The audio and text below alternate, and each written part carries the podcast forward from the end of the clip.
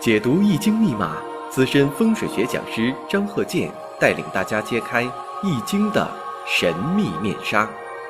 周易新天地，五行解奥秘。请听周易五行。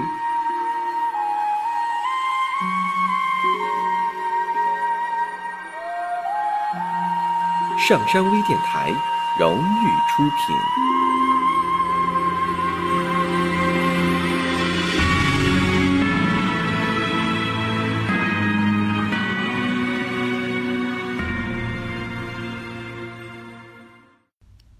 大家好，我是张鹤剑。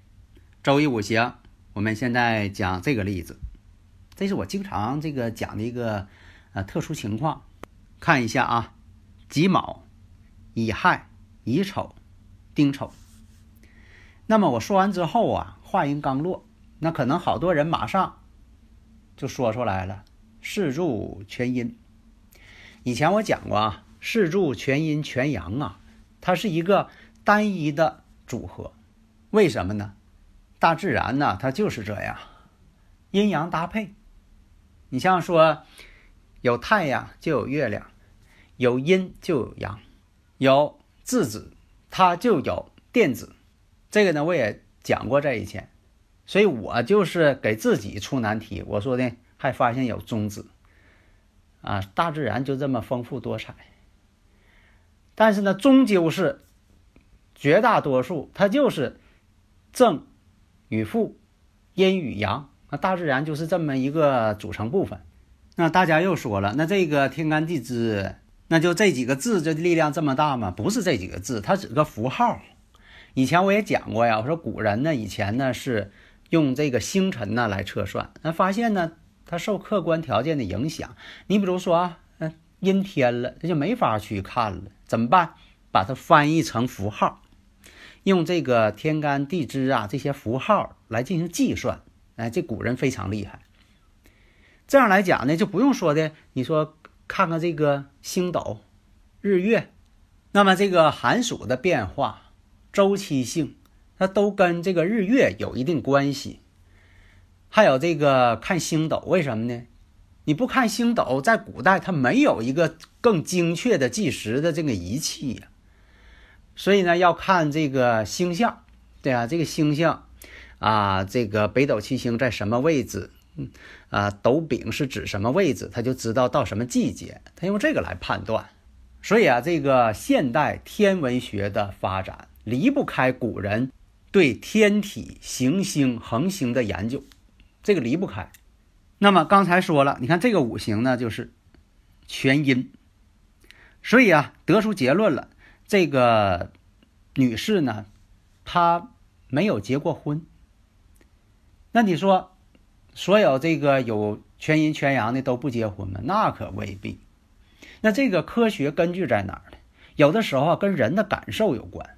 你像从心理学上来讲，从这个呃社会科学等等，都有些想法不同的人，或者他经历了感情的挫折。他认为这个感情啊太累了，有些事情他看好像是打引号的。他说我看透了啊，不想结婚了。呃，会出现这么一个想法。要咋说？要这个心理咨询呢？现在就说的很多方面吧，从心理学上啊去解决这个问题。但是呢，以前也我也讲过这课。你像说有一些心理学，他没法用这个科学实证来证明。你说他这个人有这种心理感受，你说他脑细胞一定是这样的，但是呢，实际呢，你在研究这个人的脑神经啊，或者是脑细胞啊，他跟常人可能也没有太大的区别啊。现在科学呢检测不出来说这个人脑神经什么地方啊出现问题了，他就变成这样。当然了，也有这个科学实证，你像说这个有一种病症，呃，是因为这个脑神经。脑电波出现了异常放电，这个人突然间变得不可理喻，哎，有这种情况。那么再一看这个五行啊，五行当中缺哪一种五行啊？没有金呐，金对他来说是哪一个五行呢？官星啊。那女士以前我讲过，没有这个官星，当然了，不是说的每个人金都是官星，每个人还不一样，有的是以土为官星，以水为官星，以木为官星，以火为官星，那不一样啊！不要这个一概而论。那么它这个五行就是以金为官星，那没有官星。以前我讲过呀，这个官星啊，女士啊，这官星呢，它代表丈夫，因为在古代它就是这么论的啊，古人就是这么论的。那么再看一下这个婚姻宫啊，是丑土。那么时上呢还有个丑土，所以以前这个通常有这么一个经验，就是子午卯酉啊，子午卯酉在婚姻宫出现的时候，择偶标准呢相对都高。他不是说的呃随便哪一个人跟他处朋友处对象他都接受啊，你就像说以前呃长辈老人总爱说，这个人找朋友处对象可挑剔了，那这是他一种这个心理想法。你没法说的改变他，还有一种人呢，他觉得呢差不多就行了。每个人的想法不一样，不能完全统一，也不能用你的标准来去管理别人。另一个看呢，即便有金出现，也是什么呢？容易夫星入木，金入木。为什么呢？这个丑土啊是金的入木这个位置。那么呢，从这个五行上看啊，像这个夫宫两线，就是重现。啥叫重现呢？两个婚姻宫嘛。那么亥跟卯木之间又形成了暗合关系。那么古人呢有这么一个说法：坤兆生于夫爵之中，而又出现了寡秀，就变成什么呢？婚姻屡次结婚而不能终老。那就有这个这个现实当中就会出现这种现象啊。那现实当中，它就客观存在呀这种情况啊。那古人呢也有这个定论：群阴群阳，其实也叫全阴全阳，青灯自守。那就愿意就说的自己一个人，有很多人吧，就是呃愿意呢自己啊过日子，因为什么呢？自在、自由、随便。你说在一起呢，就是说避免不了啊一些口舌纠纷的，哪有说的？这个夫妻之间呢，很难说的，这一辈子没红过脸，这很难。想法还不一样呢，生活当中的小事可能也有一些这个冲突，想法不一样嘛，毕竟他是两个人。所以啊，上述这些情况，那你就得出一个结论，像这个算应用题一样，你把这已知条件带入公式，这一算得出这公式了，得出这个结论了，那就代表什么呢？婚姻上不好。实际情况呢，没有结过婚，那大家又问了，那他这个财富这方面怎么样啊？那我看一下己未年的时候，那就说己未年这不财星吗？他这五行当中是以土为财星嘛？那乙木克土嘛？那土那就是财星嘛？因为财是人所使用的，因为这个财必须得听人的话啊，财是为。人生服务的，因为什么呢？这个大家都能够同意这个观点，就是说，钱不是万能的，但没有钱是万万不能的。那反过来说，钱是对人生呢，它是有极大的帮助。那什么叫钱财呢？其实钱财呀，并不俗气。为什么呢？它是你劳动所得，只要你是正当的，你说我干这工作。啊，就获得这个财富。那么，通过你的劳动获得的财富，你获得财富越多，从另一个方面来讲，你对社会的贡献就越大。啊，在一般情况下，它就是这样。但是呢，也有特例。你说这个人干干活不挣钱啊，也有这种情况。那么，在这个己未年当中，其实呢，他财运呢并不好。你别看这个土到位了，为什么呢？有这个丑未相冲了，亥卯未，关键什么？这一点，亥卯未呀，它形成比肩劫财的旺地了。本来呢，这个未土啊，它是这个财星的，一个是呢丑未相冲，做事业呢不稳定了。亥卯未呢，关键这一点啊，亥卯未呢形成这个木旺之局，比肩劫财增旺，所以呢就得出结论，己未年财运并不好。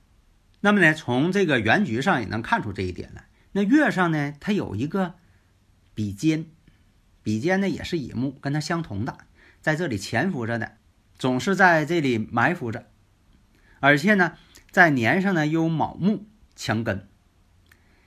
那年上呢正好还有个偏财星，这个是什么情况啊？只要年上一有财星，首先呢，它得通过月上，那月上这个比肩呐，跟财星特别近。就说，一有财星，这个月上这个比肩呢，就先得到，他先给截流了。等到到这个日柱乙木的时候，那已经是隔了一个位置了。你看大家能看到吧？这就像说的这个取水啊，这个水来了，要这个灌溉田地，结果呢，人家这个你那个邻居啊，他在上游。水一来了，他先给截去了，到你这儿呢没多少了，而且呢，这个乙木啊自作害水，而且呢，它离年上这个卯木还近，这种组合呀就特别不理想。如果说这上面要是个劫财，那更厉害了。上一堂啊也讲到了，你像说对这个呃符文的一些研究，你像说有这个。婚姻线，那你说这个婚姻线，在这个古人当中啊，它也叫家风文。这个呢，也是代表一种在婚姻上的一种变数。那你说这个有没有什么科学讲究、科学道理呀？这个呢，希望大家呢能够啊去深入的研究。毕竟嘛，就说的每个学问呐，呃，讲了这个几千年了，传了几千年了，它肯定呢，它有它一定的道理。那么这个道理在哪儿？我们不能说人云亦云，得自己去研究。你自己研究的东西才是自己的，才是准确的。像这个财运线，那它有什么道理呀？或者是从另一个角度来考虑，说是有这线的人，他这个人求财就特别有一些头脑啊。因为呢，在世界范围之内呀，确实存在这种现象。比如说呀，有这个民族啊，他最会挣钱；另一个民族呢，可能对这个钱财呀，并不是十分的呃，太这个用心。还有叫这个考证文，又叫健康线。那这健康线是不是真跟健康有关系呢？另一个，我们再看啊，如果说他这个原局当中，比如换成了乙未日，乙未日。那么亥卯未呢？它原局当中就会出现亥卯未形成木局了，那它这五行呢更加强盛。换成这个丑土呢，还稍微呢好一些。你像这个五行当中叫华盖，这华盖吧，确实呢跟这个玄学呀、神秘文化呀、啊等等啊，自己的这个信仰啊，也有一定关系。所以啊，随着这个科学发展吧，将来呀，你像说对这个。呃，刷脸呐，等等啊，这方面一些呃高科技的发展，那对人的一些啊思维也有一些精微的探查。现在就发展到就说的人的脑电波嘛，他这一想啊，那个电脑的就随着他的想象而动。这已经是接近了就说成功的一个边缘了，就差一步了。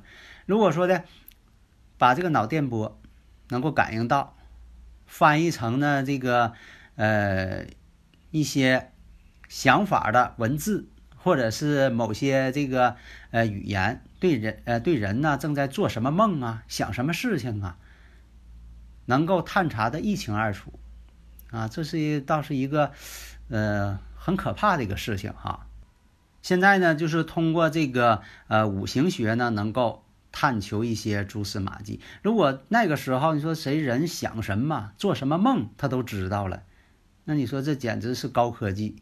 现在就有这个电脑嘛，你说的给你画像，你五十岁以后、六十岁、七十岁、八十岁长什么模样，然后呢还可以倒推，就是你现在能这个根据你的相貌推出来你以前小时候什么样，十岁时候什么样，二十岁时候什么样。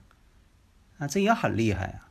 当然了，这个五行学呢也可以做到，呃，推算你以前是怎么回事，现在怎么回事，未来怎么回事，所以这都是在科学发展的程度上都能达到。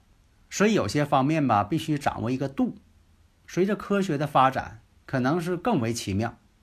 好的，谢谢大家。